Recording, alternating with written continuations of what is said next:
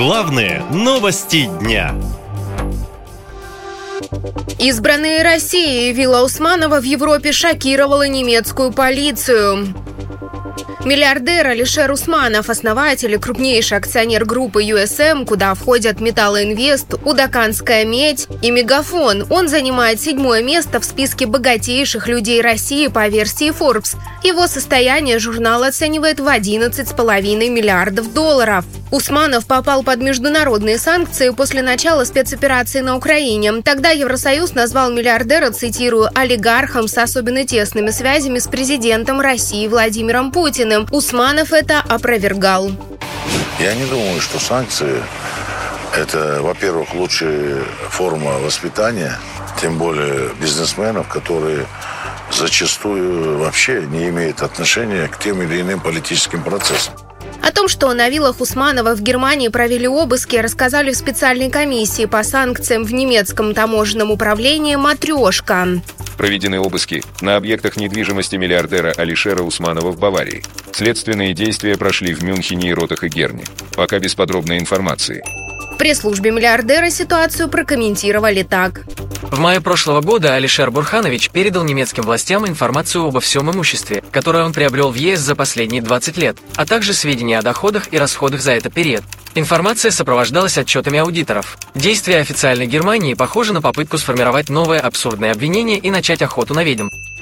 Но западные СМИ пишут, что власти Германии подозревают Усманова в незаконном уклонении от санкций. Мол, миллиардер тратит большие деньги на свое европейское имущество и его охрану, хотя ему запрещено пользоваться замороженными средствами. Кроме того, Усманова обвиняют в уклонении от уплаты налогов на 555 миллионов евро и в отмывании денег. Юристы бизнесмена пытаются оспорить санкции в Европе, США, Канаде, Великобритании и Японии. Якобы именно для этого Усманов просил освободить его от членства в Бюро правления Российского союза промышленников и предпринимателей. Все это свидетельствует о том, что Усманов планирует покинуть Россию и жить в Европе, уверен политолог Сергей Вязин. На Сардинии, где журналисты, расследователи нашли Усманова, если память не изменяет, где-то 7 вилл. Там есть такая достопримечательность, яхта Дильбар. Она настолько большая, что ее отметили на спутниковых картах, как она стоит рядом с виллой Алишера Усманова э, на Сардинии. Под санкции попали его близкие, на которые он записывает свои активы. Там, кто из вас знает? Там, Гульбахор Усманова, есть такой человек.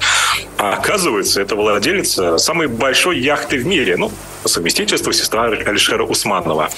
И он, записывая на нее активы, думал, что это убережет эти активы. И я сомневаюсь, что санкции с Алишера Усманова будут сняты в каком-то обозримом будущем, потому что ну, ничего не поменялось. Он сколотил состояние за счет э, дружбы с российской властью, за счет российских госкомпаний.